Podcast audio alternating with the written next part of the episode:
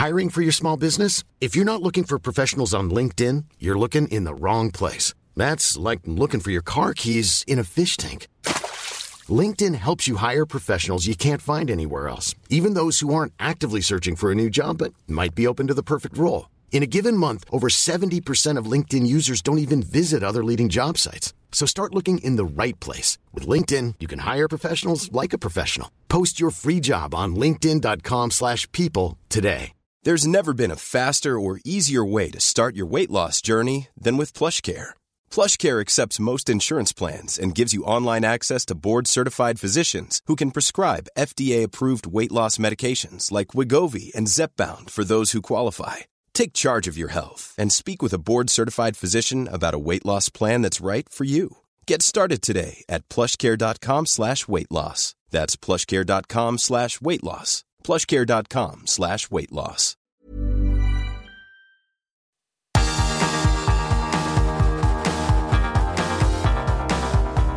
Universo Premier, tu podcast de la Premier League.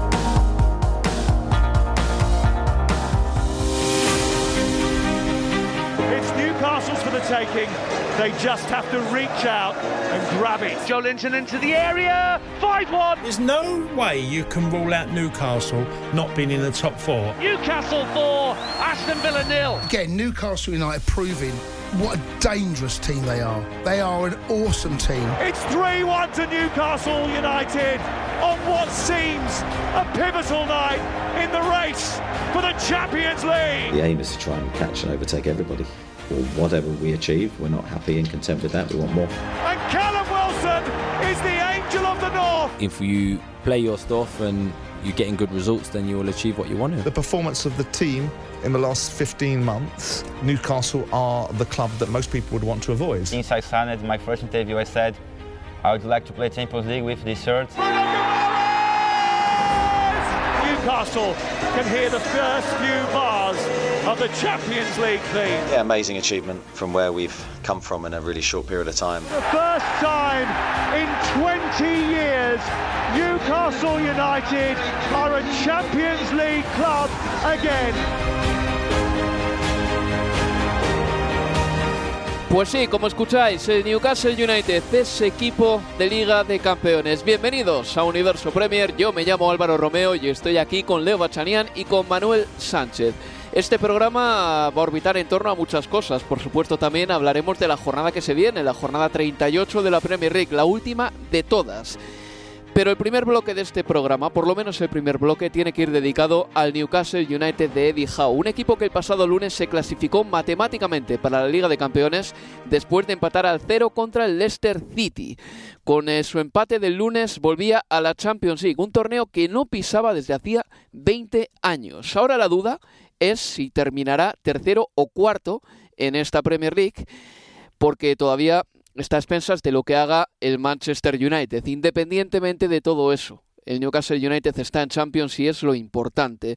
Es el fruto de un fenomenal trabajo de Eddie Howe y de los suyos. Es un equipo rocoso, competitivo, que sabe lo que quiere y que incluso ha conseguido progresar hasta las instancias más altas de alguna competición como la Carabao Cup esta temporada, competición en la que fue finalista y a la postre terminó cayendo contra el Manchester United. Lo que más me llama la atención es lo poco que le ha costado meterse en Liga de Campeones a este equipo. Digo poco en el sentido del tiempo, porque al Manchester City le costó tres temporadas completas desde que lo adquiriese el fondo actual entrar en Liga de Campeones. Al Newcastle United le ha costado dos temporadas o una y tres cuartos, porque fue adquirido a mitad de la pasada temporada, más o menos en otoño. Como bien sabéis, es un equipo que pertenece a un fondo saudita, pero tampoco se ha vuelto loco a la hora de fichar. Es un equipo que ha invertido en jugadores como Isaac, como Bruno Guimaraes, pero no se ha traído al futbolista más caro del mercado. No ha hecho una inversión de esas de decir he fichado un jugador franquicia para los próximos 10 años, o por lo menos no lo parece así, sino que parece que el equipo está muy bien llevado. Y también tuvo la valentía de ir a por un entrenador como Eddie Howe, que en ese momento no era la estrella más rutilante del mercado después de haber entrenado al Bournemouth. El entrenador del Newcastle United era Steve Bruce, le cesaron, se trajeron a Eddie Howe y a este entrenador hay que atribuirle un mérito tremendo porque gracias a él parece de otra era el grupo de gente que había trabajado con más o menos acierto en el Newcastle en los últimos años. Alan Pardew y sus ocho años de contrato parecen de otra era. También Steve McLaren, también Rafa Benítez, también Mike Ashley, el anterior dueño, también Salomón Rondón, también Andy Carroll, todos tienen un tinte sepia, o por lo menos un regusto pre-Brexit, porque esos nombres nos remiten a la época, por ejemplo, de David Cameron como primer ministro, eh, una época que ya queda muy atrás. Pues bueno, con Eddie Howe, que no lleva ni dos años en el cargo, nos da la impresión de que el viejo Newcastle es viejísimo. Y creo que este es un mérito tremendo que hay que atribuirle a este entrenador que ha dado una pátina nueva a este equipo, que ha sacado lo mejor de una serie de futbolistas. Y este Newcastle es un conjunto que va a estar escuchando el himno de la Liga de Campeones a partir de septiembre de 2023. Así que felicidades. Hechas ya las presentaciones, o por lo menos la presentación del sumario del programa, vamos ya con eh, las presentaciones de nuestros protagonistas. Leo Bachaniano, hola, ¿qué tal? ¿Qué tal? Muy buenas, Álvaro. Y Manuel Sánchez, hola Manuel. ¿Qué tal Álvaro, Leo? Tenemos al Newcastle en Champions y se lo ha ganado merecidamente Leo Manuel, un equipo que no daba la impresión hace un año que fuese capaz de hacer algo así. Era un equipo que estaba luchando por evitar el descenso. Absolutamente. Eh. A ver, que en febrero del año pasado la realidad de este, de este equipo era absolutamente otra. Es una temporada de, de, otra era porque han pasado 20 años desde aquella clasificación con Bobby Robson a la, a la Champions League, que además en aquella oportunidad, en esa temporada 2003-2004, el Newcastle no accedió a la fase de grupos porque cayó eliminado en una fase previa, en la tercera ronda de clasificación, cayendo ante el Partizan de, Belgrado y en esta oportunidad sí eh, entra directamente a, la fase de, grupos. Hay un valor enorme eh, en lo hecho por Howe porque conformó un, equipo con una identidad definida, eh, Botman, Byrne, Longstaff, Willock, Murphy. No estamos hablando acá de futbolistas al que el Big Six se, arrancaran los ojos para ver quién se, se los quedaba. Y, y, no solo eso, sino que en varios pasajes tuvo que afrontar también la temporada con lesionados eh, aquí y allá, sobre todo alrededor de, la posición de Bruno Guimaraes, por ejemplo. A ver, por empezar, Bruno Guimaraes lleva mucho tiempo reconocido por él y por Jau jugando con un dolor importante eh, en el tobillo de, su pierna derecha, a base de infiltraciones y, de amor propio lo, ha sacado adelante. Eh, el isquiotibial de, de, Willock dijo basta mm. luego del triunfo ante el, ante el Brighton. San Maximán perdió regularidad a lo largo de la temporada también por, por lesiones. Hubo momentos en los que Eddie Howe tuvo que tirar de jóvenes como Elliot Anderson. Eh, un Elliot Anderson, a ver, que la temporada pasada, la 21-22, la jugó en la League 2 para el Bristol Rovers, consiguió eh, el ascenso a la, League One, pero hablamos de un chico de 20 años que no había debutado en Premier hasta esta temporada con, con Eddie Howe. Eh, Anthony Gordon, si bien hay muchas esperanzas puestas en él, es un jugador que llegó sin confianza y el propio Howe dijo que no puede esperar que pueda tener una pretemporada completa con el equipo para valorar fehacientemente para qué está Anthony Gordon en, eh, en este equipo. Pensá que hace dos semanas Howe tuvo que negarle la participación a un chico de 17 años en el Europeo Sub-17. Me refiero, lo tengo notado acá, Louis Miley, porque sentía que lo iba a necesitar a partir de la cantidad de lesionados que tenía cuando se acercaba la etapa decisiva de clasificar, no porque el Liverpool venía comiendo los tobillos al United y al Newcastle también, para ver si lograba finalmente meterse en, eh, esa zona. Y, yo creo que y otro dato más que me parece que habla del trabajo hecho por, por con nombres que no son rutilantes, salvo el de, el de Bruno Guimaraes. Eh, pero lo es ahora, ¿eh? Sí, absolutamente. Y es que además, fíjate, ¿dónde, dónde fue a cazar futbolistas eh, este equipo? Primero, Solo 14 futbolistas de esta plantilla han jugado 5 partidos o más desde el inicio en la temporada. Solo 14, con lo cual eh, ha tenido que rotar poco o por lo menos siempre a partir de los mismos futbolistas. ¿Dónde casó jugadores este equipo? En Burnley, casó jugadores en, eh, en, Everton, en Aston Villa y fuera de Inglaterra se tuvo que fijar Real Sociedad, Lyon, Lille. La única excepción, si querés, grande es la de Kieran Tripper, que llega, claro, de un equipo campeón de la liga como fue en su momento eh, el Atlético de, de, Madrid. Y yo lo que más valoro, por lo menos de, de este Newcastle, es es el disfrute, por lo menos es la sensación que dan hasta cuando uno los ve eh, declarar. Bueno, Dan Burn, que es un hincha fanático del club y que le tocó volver después de su paso por, por, por Brighton, le preguntaban después del 4-1 justamente ante el conjunto de, de, Cherby si sentían presión por el hecho de tener a Liverpool por detrás y que la clasificación a Champions estaba ahí al alcance de, de la mano.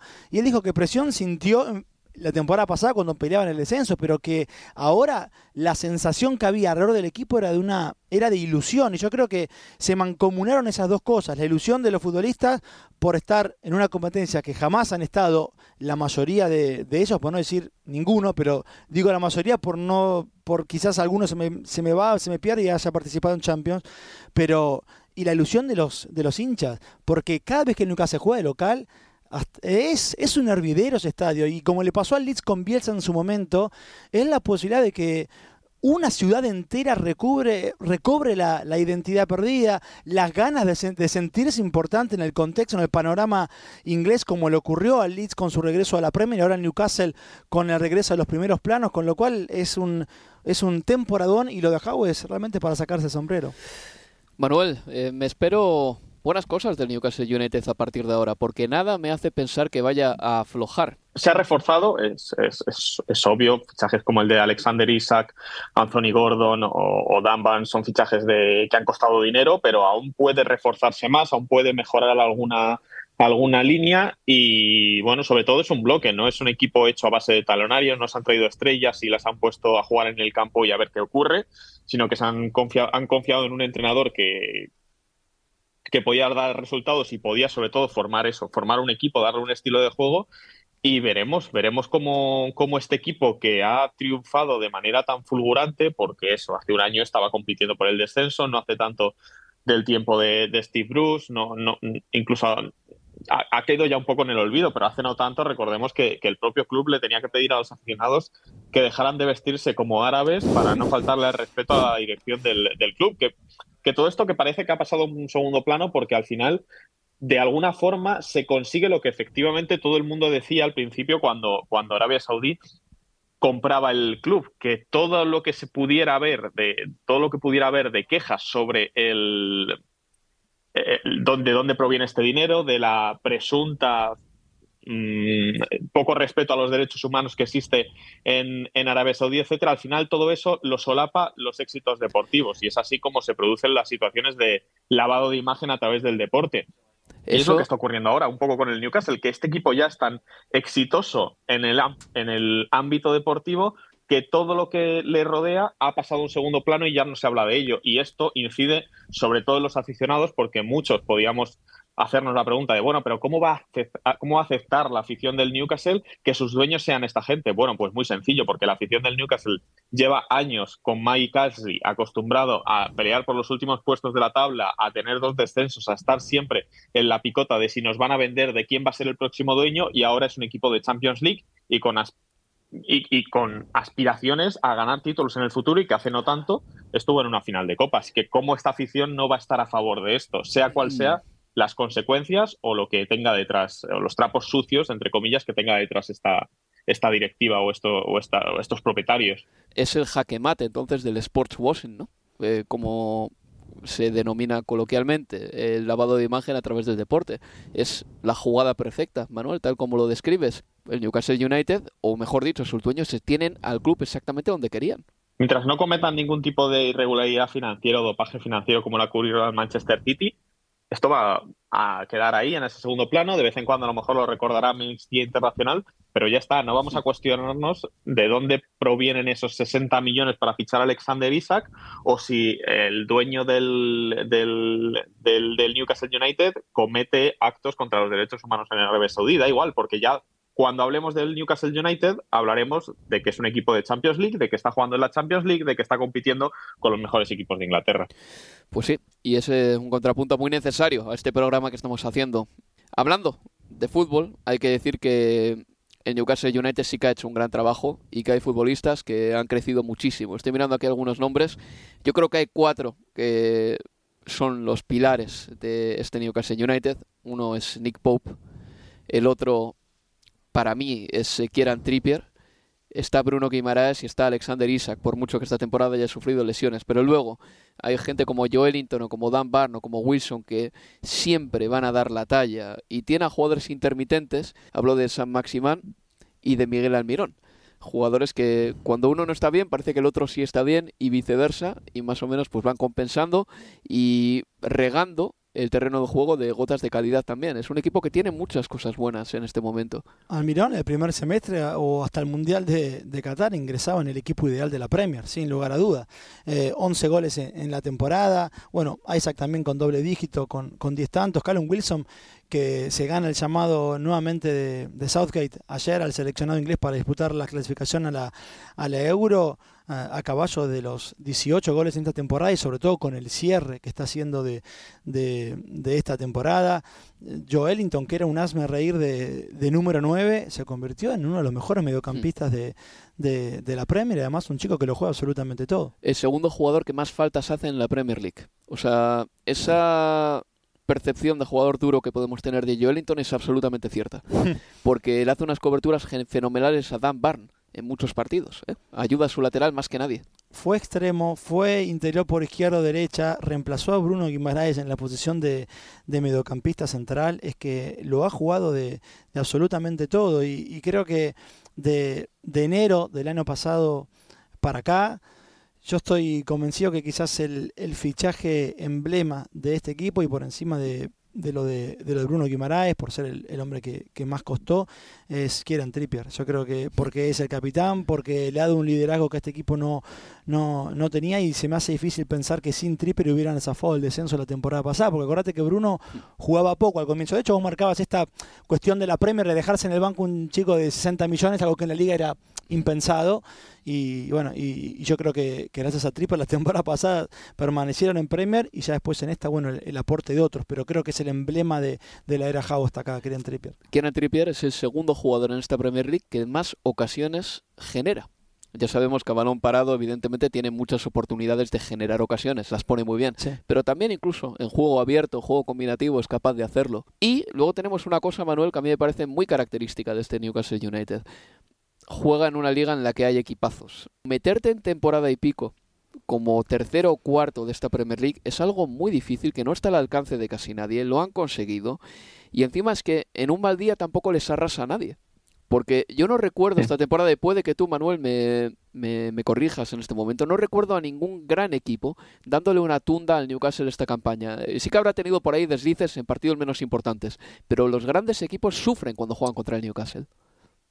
Hmm. De hecho, tenemos bastante reciente el partido contra el Arsenal, 0-2 en, en St. James Park, que puede parecer por resultado que el Arsenal bueno, pudo vencer con comodidad, pero todo lo contrario. De hecho, un hmm. partido que pudo cambiar rápidamente en los primeros minutos porque tuvo un tiro al palo el Newcastle por medio de, de Jacob Murphy. Es, bueno, es, yo creo que lo que como hemos comentado, es un equipo sólido, es un equipo es un equipo. Es que es lo que más me sorprende a mí de este Newcastle, que al final cuando un nuevo rico mete dinero a, un club, lo, lo, normal es que se forme una plaga de estrellas o un compendio de estrellas o compendio de buenos jugadores. No que se forme un equipo como se ha formado, por ejemplo, el Brighton and Hove Albion, que también es un, es un equipo, es un equipo con mayúsculas. Y, a mí, bueno, eh, siempre para mí tiene el asterisco de, de, lo que hemos comentado mm. anteriormente de, de Arabia Saudí, pero también tiene, eh, aunque sea, también hay que darles el, el mérito deportivo que tienen a los de, a los de Y te hago una pregunta, eh, porque hemos visto, por ejemplo, con el Paris Saint Germain y con Qatar, llegó un punto en el que al Paris Saint Germain le dejabas de. ya no le podías quitar ningún futbolista. Y con el Manchester City pasa lo mismo. Ya no les quitas jugadores. Para mí, la gran duda es ¿Cómo va a operar el Newcastle United en el mercado sabiendo que tiene tanto dinero? Si en un momento dado se convertirá en un dictador del mercado también. Porque os acordáis, por ejemplo, cuando el Barcelona trató de traerse a Berratti y tras una serie de intentos infructuosos, el Paris Saint Germain dijo, ¿sabes qué? Te voy a fichar a Neymar. La OPA te la hago yo a ti, no me la haces tú a mí. Me pregunto si el Newcastle United va a tener en el mercado esa actitud también en un momento dado de no dejar que se vaya nadie, porque pueden hacerlo, porque pueden ofrecer más dinero a sus jugadores y al mismo tiempo empezar a tiranizar también. Esa para mí es una de las dudas que tengo, porque el Paris Saint Germain de hecho es que lo hace mucho, es un caníbal en ese aspecto. Si vas a por un jugador suyo, te quita un jugador tuyo, te lo puede quitar y te lo hace saber.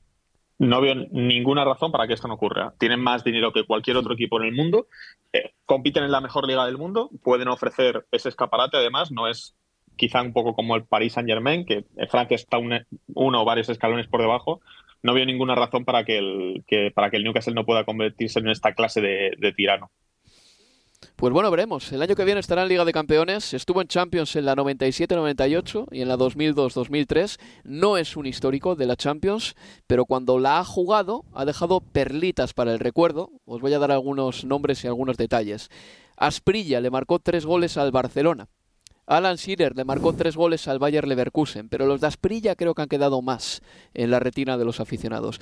La tercera roja más rápida de la historia de la Champions League es para un jugador del Newcastle United, que no me sorprende nada su identidad, Craig Bellamy, un tipo que tenía por lo menos eh, mecha corta y un Ah, cable bueno, pelado. Mecha corta seguro, Craig Bellamy, sí, un, un loquito de, de aquellos. Y una cosita más que me sorprendía y que tiene que ver también con, con Eddie Howe, y esta cuestión que se habló mucho en el último tiempo de las oportunidades para entrenadores ingleses, etcétera, es los 70 puntos que tiene Newcastle, que pueden ser 71 o 73 si le gana al Chelsea en Stamford Bridge, es la mejor cosecha de un entrenador inglés desde la temporada 95-96, cuando también en el Newcastle eh, Kevin Keegan alcanzó 78 puntos. Pero bueno, la mayor puntuación de un entrenador inglés en casi 30 años. Y en el Newcastle United normalmente han sido los entrenadores ingleses los que han traído más, ¿no? O por lo menos, no ingleses necesariamente, pero sí británicos. Kevin Keegan, creo recordar que fue Sí, el sí, primero que les llevó a Champions. Bobby Robson, que es una leyenda ahí también. Y ahora Eddie Howe, muy rápido, sobre Eddie Howe.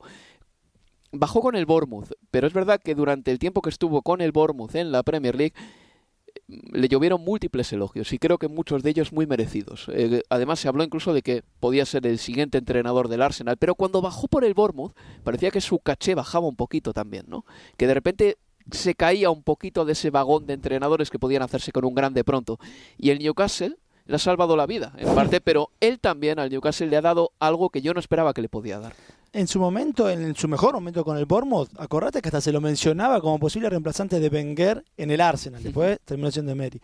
Pero es verdad que ya con el descenso o su salida del Bournemouth pasó horas eh, bastante más bajas. A mí lo que me llama la atención, eh, Álvaro Mano, es la relación con Jason Tyndall, su segundo, que es absolutamente contrapuesta. Eddie Howe es un hombre tranquilo, ¿no? con una personalidad en general en la victoria y en la derrota es bastante moderado. Y su segundo es el que está más de pie. El otro día contra el Brighton, el balón se iba afuera, casi que se tiraba de cabeza para pasarle el balón a los jugadores. Está a los gritos, está al lado de Eddie Howe. Es como, más que un segundo entrenador, es como si fuera un manager al lado de, de, Eddie Howe. Y yo creo que también esa simbiosis dentro del staff técnico de, de, de Eddie Howe ha dado un resultado enorme. Es, es una estrella ya, además, en redes En sociales. ¿eh? sí, sí, sí, sí. Es un, un Es tipo mediático, eh, tipo Duncan Ferguson, ¿no? Cuando era el eh, segundo del Everton también. A ver, rápido, cortito ya al pie. Tenemos un minuto nada más. ¿Dónde le veis al Newcastle United dentro de un año? Empiezo por ti, Manuel. En una posición parecida a esta, entre Champions y Europa League. Yo no les veo ganando, compitiendo por el título. Leo. Voy con el antecedente de esa última clasificación a, a a Champions. Cuando le tocó jugar Champions y Premier, no ganó un partido en esa 2004-2005 hasta, mm, hasta octubre en la Premier. Y al final de temporada no ganó un partido tampoco los últimos siete encuentros y terminó quinto en esa temporada con Bobby Robson después de haber clasificado a Champions. Digo esto porque Howe también dijo, voy a necesitar dos planteles para jugar doble competencia. Eso es una incógnita. Porque como tú bien has dicho, esta temporada ha utilizado mayormente a 14 futbolistas, 14, ¿no? sí. Bueno, pues ahí están los retos del Newcastle Sí. United. Por otra parte, te digo una cosa, ¿eh? cuando entras a una tienda con dinero en el Ah, bolsillo, bueno, eso sí. entras con más confianza que si entras a una tienda sin dinero en el bolsillo. O sea, en el caso del, del Newcastle United, ahí están las posibilidades infinitas de este equipo. Vamos a hacer una pausa y a la vuelta seguimos con más Universo Premier y vamos a hablar del Brighton, del Manchester City, de la relación de amor que empieza a surgir entre Guardiola y de Cherby, de la última jornada, porque la pelea por el descenso va a estar muy caliente y también hablaremos, si podemos, de la convocatoria de Inglaterra, de la renovación a Bukayo Saka y de muchos otros temas aquí en Universo Premier. Universo Premier, tu podcast de la Premier League.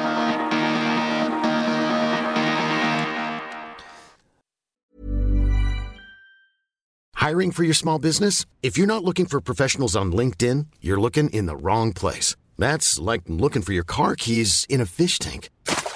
LinkedIn helps you hire professionals you can't find anywhere else, even those who aren't actively searching for a new job but might be open to the perfect role. In a given month, over 70% of LinkedIn users don't even visit other leading job sites. So start looking in the right place. With LinkedIn, you can hire professionals like a professional. Post your free job on linkedin.com slash people today.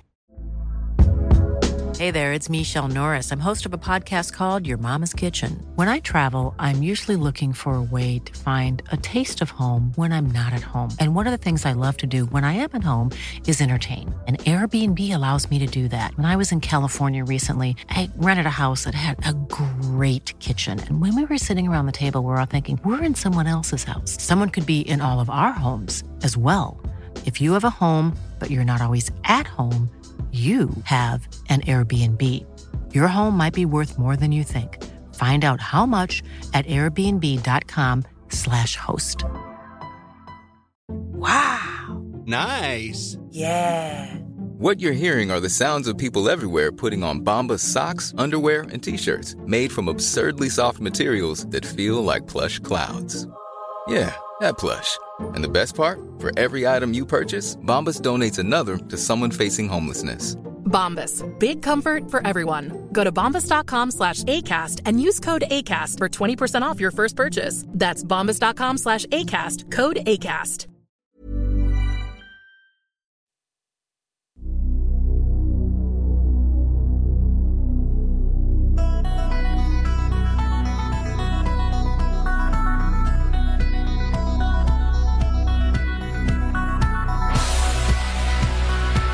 En Universo Premier.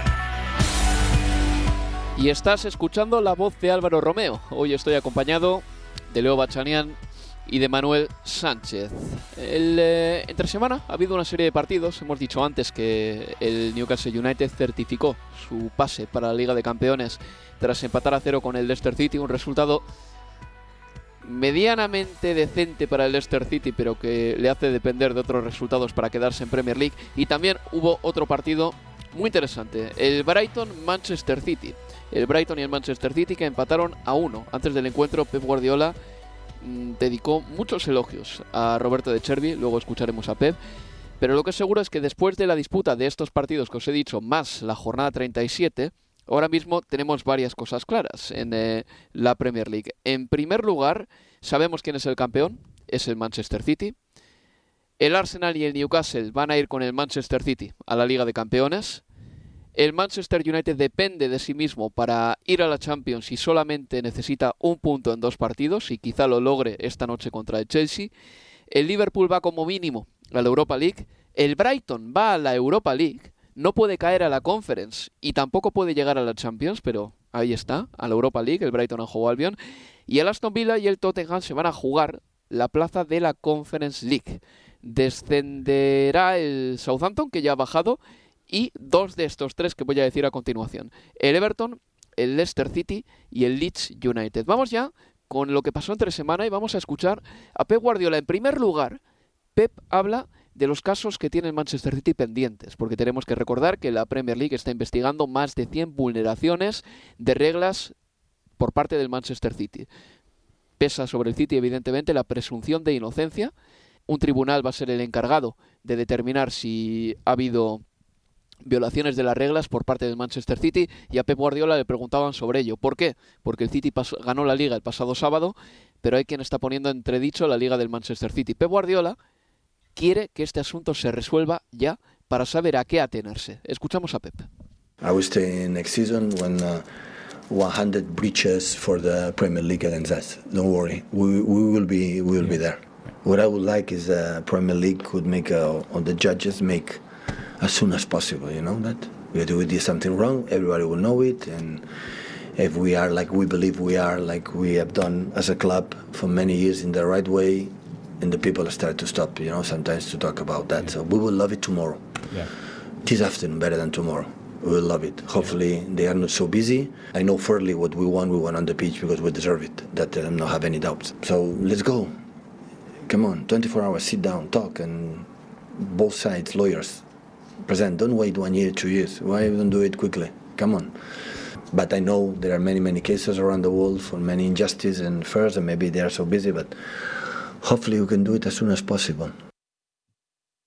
Eso decía Pep Guardiola, básicamente. Mm, decía en primer lugar que se va a quedar la próxima temporada, que eso ya tiene cierto interés, porque por mucho que hubiese firmado, ya sabemos que se le ha preguntado a Pep Guardiola, se pensaba que si Pep Guardiola ganaba la Champions igual podía dar un paso al costado. Pep ha confirmado que va a ser la siguiente temporada y decía que quiere que la Premier League y que los jueces tomen una decisión cuanto antes y que si han hecho algo mal que se lo digan ya.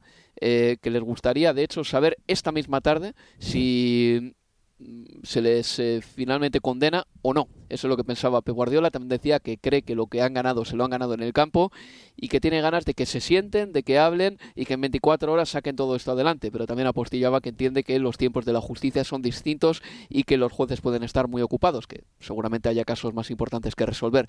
Pero bueno, eh, muchas cosas de interés eh, por parte de Pep Guardiola en esa rueda de prensa. En primer lugar, Manuel Leo, os pregunto por esto. El caso del Manchester City, las 100 alegaciones. ¿Se ha valorado bien el título del Manchester City o está la polémica en el centro del debate? No sé si en el, si en el centro del debate, y, y lo ligo si querés un poquito cuando Manu hacía la muy buena referencia de todo lo relacionado con Arabia Saudí y, y, en Newcastle, he hablado de ese asterisco. Bueno, creo que en el, en el Manchester City es un asterisco que, que hace años que está allí. Eh, la cuestión de, del, del, fair play financiero y, quiénes son los dueños de, del club y el sport washing y, y, todo lo que venimos hablando a lo largo de, los años. También consigo, obviamente, con Guardiola, que este equipo lo ganó en, en, la cancha y que hace ya siete años que viene siendo el mejor equipo de, Inglaterra y uno de los mejores equipos del mundo. Y es que no es hoy, a día de hoy, por lo menos el mejor eh, entre todos y con una final de Champions eh, por venir. Yo creo que lo de lo de Guardiola de no de, de hablar o de pedir que bueno me encantaría que se junten los abogados y que lo decidieran en, en 24 horas, tiene que ver con, con esto que vos preguntas, ¿no? con esa percepción quizás para él también de que es un debate que sigue estando allí y que la mención del City como campeón en cinco de las últimas seis temporadas no es solo una, una mención futbolística, sino que está la mención alrededor de todo el contexto que, que trae aparejado el, el, Manchester City y por eso creo yo que, Guardiola quiere que, que todo lo que está por detrás o lo extra futbolístico en algún punto, aunque no sé hasta, que, más allá que no sé hasta qué punto es extra, porque tiene su impacto en lo futbolístico, obviamente, eh, quede, quede un lado y se hable solo de, la gesta de, deportiva, que, como tal no hay nada que, por lo menos yo no, le quito nada a, Guardiola ni, ni, al City, porque han sido y son el mejor equipo de, Inglaterra y han cambiado o han tenido un impacto que va más allá del fútbol de la Premier, han perforado la cultura del fútbol británico en los últimos siete años. De todas maneras, Manuel, que se resuelva cuanto antes, eh, en primer lugar, porque Imagínate, por ejemplo, que se tomase una decisión que tuviese carácter retroactivo y que castigase al Manchester City por lo que pasó en el pasado. Y el pasado puede ser esta temporada dentro de poco, o sea, a partir del 28 de mayo. Yo lo veo complicado, la verdad, esa, clase de sanciones. Y de hecho me sorprende un poco el poco vuelo que ha cogido el tema de las sanciones en las últimas semanas cuando el City se está jugando los títulos. Me parece que mm, es un tema que del que se habló mucho, obviamente, cuando, cuando corrió a, a, principio de año, pero luego ha ido perdiendo fuelle y creo que no se ha recordado con la suficiente fuerza que, que, merece, porque no hablamos de una acusación, hablamos de 115 casos que es de lo que se le acusa a este equipo. Me parece que, debería estar un poco más en el centro del debate, que se debería hablar más de ello, aunque esto no, no reste obviamente mérito deportivo al equipo de Guardiola. Es difícil desequilibrar esa balanza, porque igual que tiene Guardiola mucho mérito al construir este equipo y al hacerle jugar de esa forma, es cierto que quizá, veremos cuando se decida si es culpable o no, que, que, obviamente no hubiera tenido a su disposición estos jugadores si no se hubiera producido ese ese, ese presunto dopaje financiero. De hecho, yo creo que el otro día fue un, claro ejemplo de esto, el banquillo que tenía el Manchester City, un banquillo de 500 millones de, euros, que no creo que haya ningún otro equipo en el mundo que se lo pueda, que se lo pueda permitir. En el partido contra el Chelsea, la victoria por 1-0, incluso dejando a todas esas estrellas de Bruin, John Stones, Ederson, dejando a todas esas estrellas en el banquillo, fueron capaces de ganar al, al Chelsea. Bueno, yo creo que si, por ejemplo, el Madrid o el, eh, el, Liverpool deja todas sus estrellas en el banquillo, sí que tendremos un banquillo de 500 millones. ¿eh? Pero con un once titular tan competitivo como el que sacó el otro día el Manchester City, eso yo creo que es imposible de replicar. Es que alguna, algunas cosas que había por ahí, como Cole Palmer o Rico Lewis, son, no te diría que creaciones de Pep Guardiola, pero sí creaciones del Manchester City. Pero estoy contigo en que este tema es eh, pertinente ponerlo encima de la mesa. La pregunta del periodista estuvo bien. Hay diarios que han hecho más referencia a esto que otros. Creo que el diario The Guardian, de hecho, ha tenido a dos o tres articulistas muy importantes hablando de este tema después de que el Manchester City ganase la Premier me da la, impresión a mí de que lo mejor que puede pasar es que esto se solucione rápido, porque si dentro de dos años toman una decisión respecto a esta temporada, vas a tener la misma situación que la misma sensación que tienes a veces en Italia con algunas de las ligas, como puedes tener, por ejemplo, en esta misma liga, en la que a la Juventus le han quitado 10 puntos, le han devuelto 15, le han quitado 10 otra vez. Cuanto estas cosas sucedan antes y se resuelvan antes, mucho mejor para todos. En fin, antes del partido, también Pep Guardiola hablaba de De Cherby. Esta campaña hemos hablado mucho de Brighton de De Cherby, porque el Brighton venía de un buen momento cuando se va Graham Potter. Daba la impresión de que con ese entrenador había llegado a sus cotas más altas y el Brighton es ahora mejor con De Cherby. Y Pep Guardiola hablaba sobre estas cosas que hacía De Cherby que son tan especiales. Mirad, ¿eh? llegó incluso a comparar a De Cherby con el bully de Ferran Adrià. So Brighton is a master to have to pass the ball to the man free, but when I have to pass the ball to the man free. You know, they had to move in the right time. And this is the best team in the world. the best.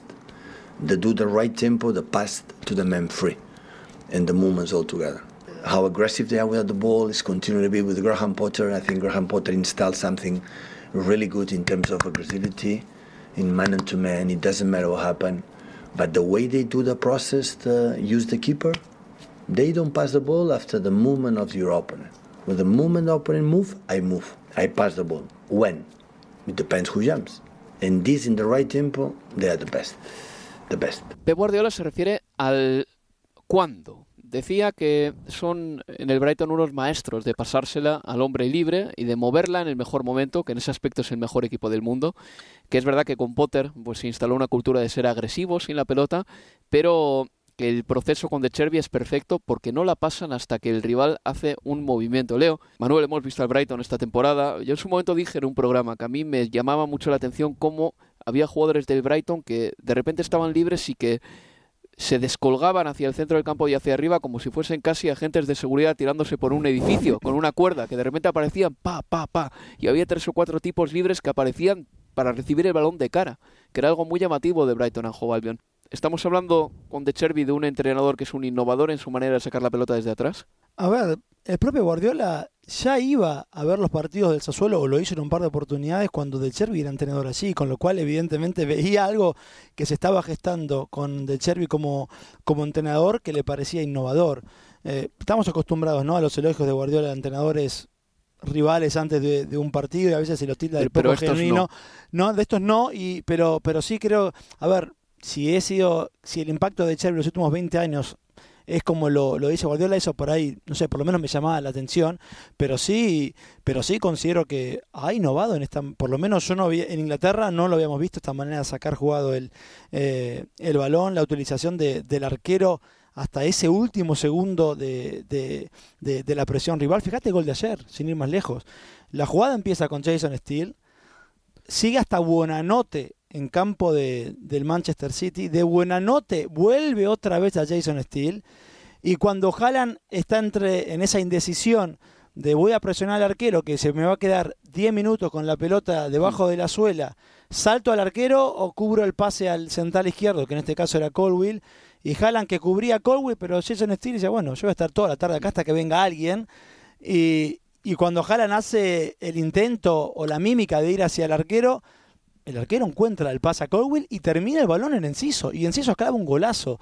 Pero esa jugada tiene, me parece, todo el ADN del entrenador y yo no veo otro equipo que lo haga. En Inglaterra no existe ni siquiera el, eh, Manchester City, con lo cual eh, esa influencia de la que habla eh, Guardiola en este caso me parece valorable y, y sí que es súper creíble. Pero Manuel, por ejemplo, ¿por qué me parece que este Brighton es dinámico y por qué me parecía la España de Luis Enrique, por ejemplo, tan rígida a veces y tan retórica en su manera de jugar, si por ejemplo Luis Enrique también siempre les decía a sus jugadores que esperasen, esperasen eh, a que el rival hiciese el movimiento para mover la pelota. Bueno, yo creo que este equipo es mucho más vertical. Tiene, haciendo la comparación, creo que tiene futbolistas muy diferentes a los de, a los de España. No es ya solo el que, que haya jugadores como Enciso o como Pascal Gross que puedan animarse desde fuera del área. Es que tienes a Mitoma que te puede arrancar desde prácticamente el centro del campo, te puede driblar, es bueno en el uno contra uno, es bueno también en, estático.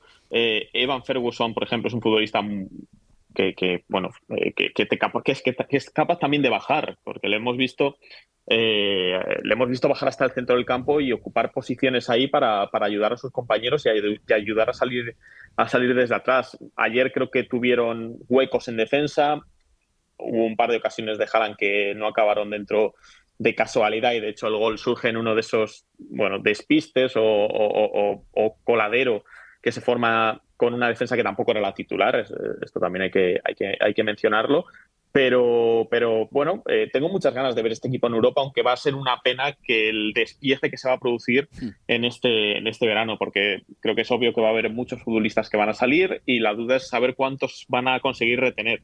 Por mucho que su equipo de hojadores sea tan bueno y por mucho que desde la dirección deportiva se esté haciendo también para sacar a chicos jóvenes, de hecho el Brighton Aljo Albion es el equipo que más goles por parte de adolescentes, es decir, de menos de 20 años, ha producido esta temporada y no, y no, es casualidad esto. Pero, es muy complicado reemplazar algunos de los talentos que tienen, como por ejemplo el de, el de Alexis McAllister, que es uno de los hombres que al 99% va a salir en, este verano. Y luego tiene otros jugadores que están eh, haciendo una temporada muy buena desde lo estadístico. Quiere decir que si Brighton quiere esconderlos, es que entras a las estadísticas de la Premier League y esas listas están abiertas ahí para cualquiera. Caicedo es el segundo en tackles o intentos de robo de balón. Mm, el cuarto en ocasiones creadas es Pascal Gross, un jugador que actúa de media punta si hace falta, pero que también juega mucho de lateral derecho, que eso tiene muchísimo mérito, un poco al estilo de Kieran Tripper de alguna manera también. Eh, ¿Y qué me decís de Luis Dunk? Un futbolista que ha pasado por el libreto de Chris Hutton, que fue el primer entrenador que tuvo el Brighton en la Premier League. Con Chris Hutton el Brighton era un equipo sólido, defensivo, incluso te diría, Leo un poco hasta mm, chapado a la antigua en algunos aspectos.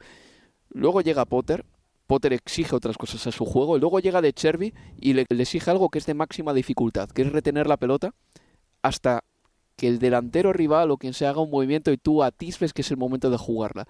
Luis Dunk ha sabido adaptarse a todos esos desafíos que se han puesto por delante y Southgate la ha terminado convocando para la selección inglesa. Sí, y yo creo que, y de vuelta creo que por eso lo, acertado que ha sido la dirigencia del Brighton, no solo en materia de, scouting de futbolistas, sino también de entrenadores.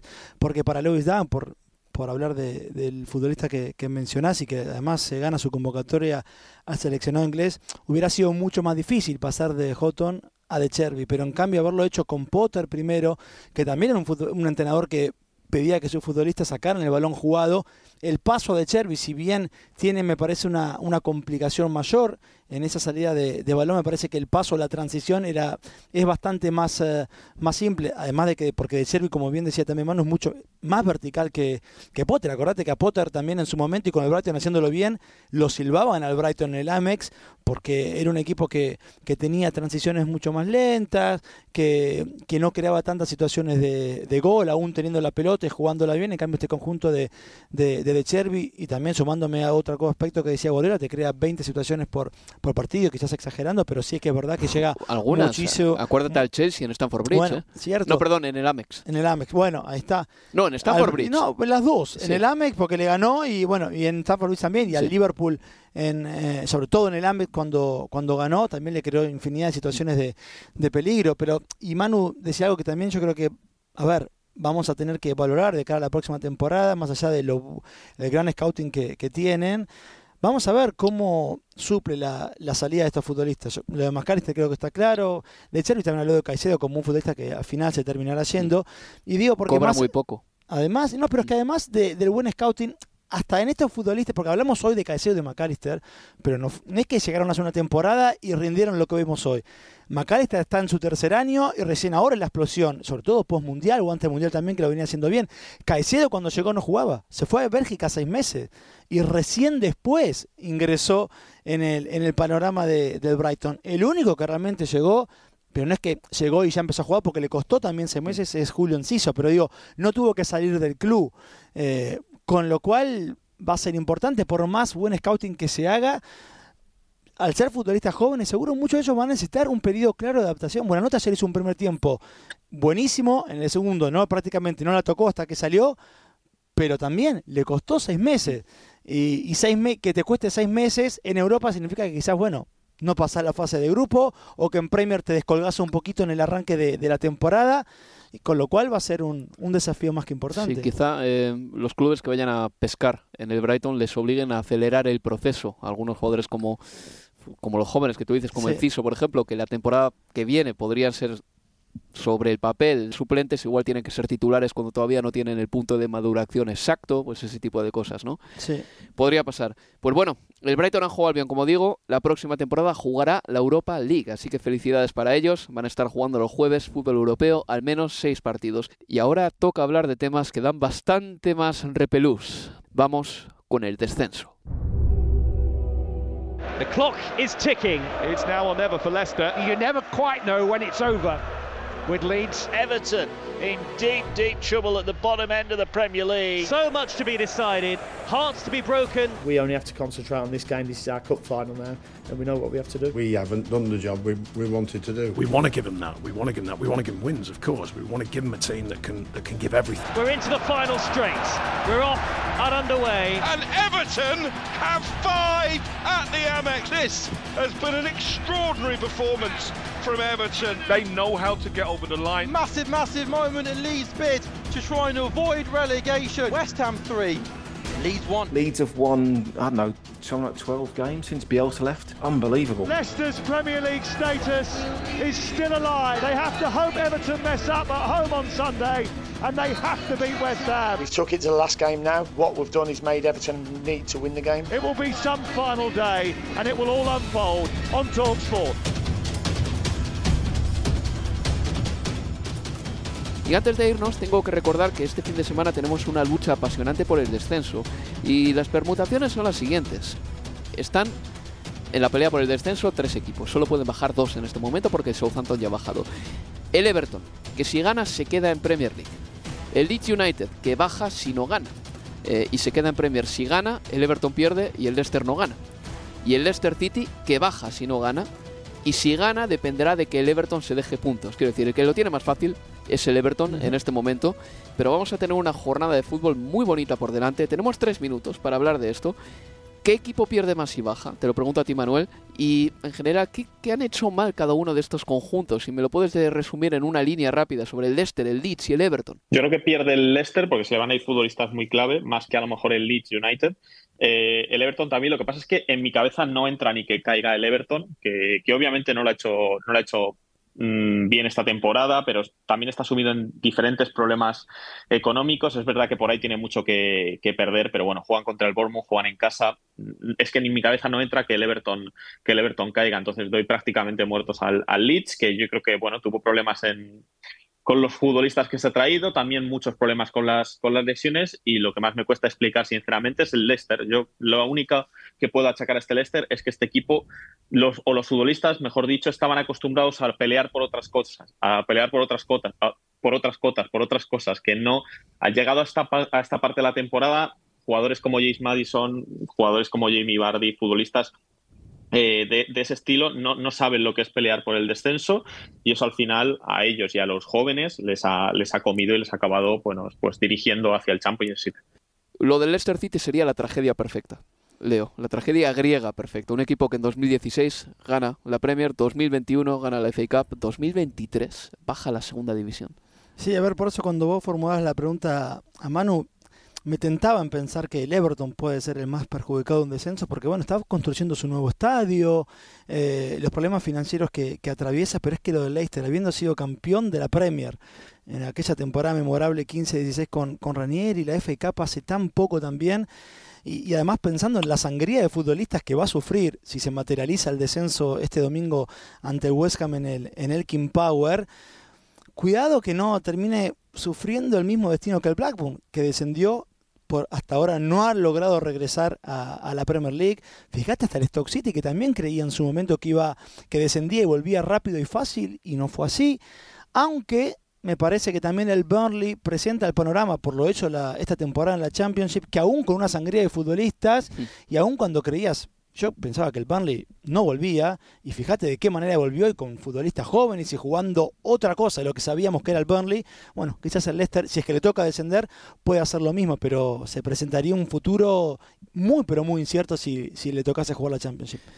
Y que el Leicester City, el Everton y el Leeds United estén tratando de evitar el descenso, es también un mensaje al resto de clubes de que por muy bien que los vengas haciendo en la Premier League, cualquier día la cosa se puede torcer. ¿eh? En la 2021, estos tres equipos terminaron entre los 10 primeros de la clasificación. Así que, ojito, aviso a navegantes. Leo Manuel, hasta aquí hemos llegado. Muchas gracias, Leo. Un placer, chicos. Y también a ti, Manuel. Gracias, chicos. Un abrazo. Y nada, amigos, os recuerdo que este fin de semana estaremos en directo con el partido del Leicester City, ahí en el King Power Stadium, y que nuestra retransmisión empezará a las 4 de la tarde, hora de Inglaterra, y que durará hasta las 7 y media de la tarde. Gracias por estar aquí una semana más y nos escuchamos este domingo. Adiós amigos, adiós.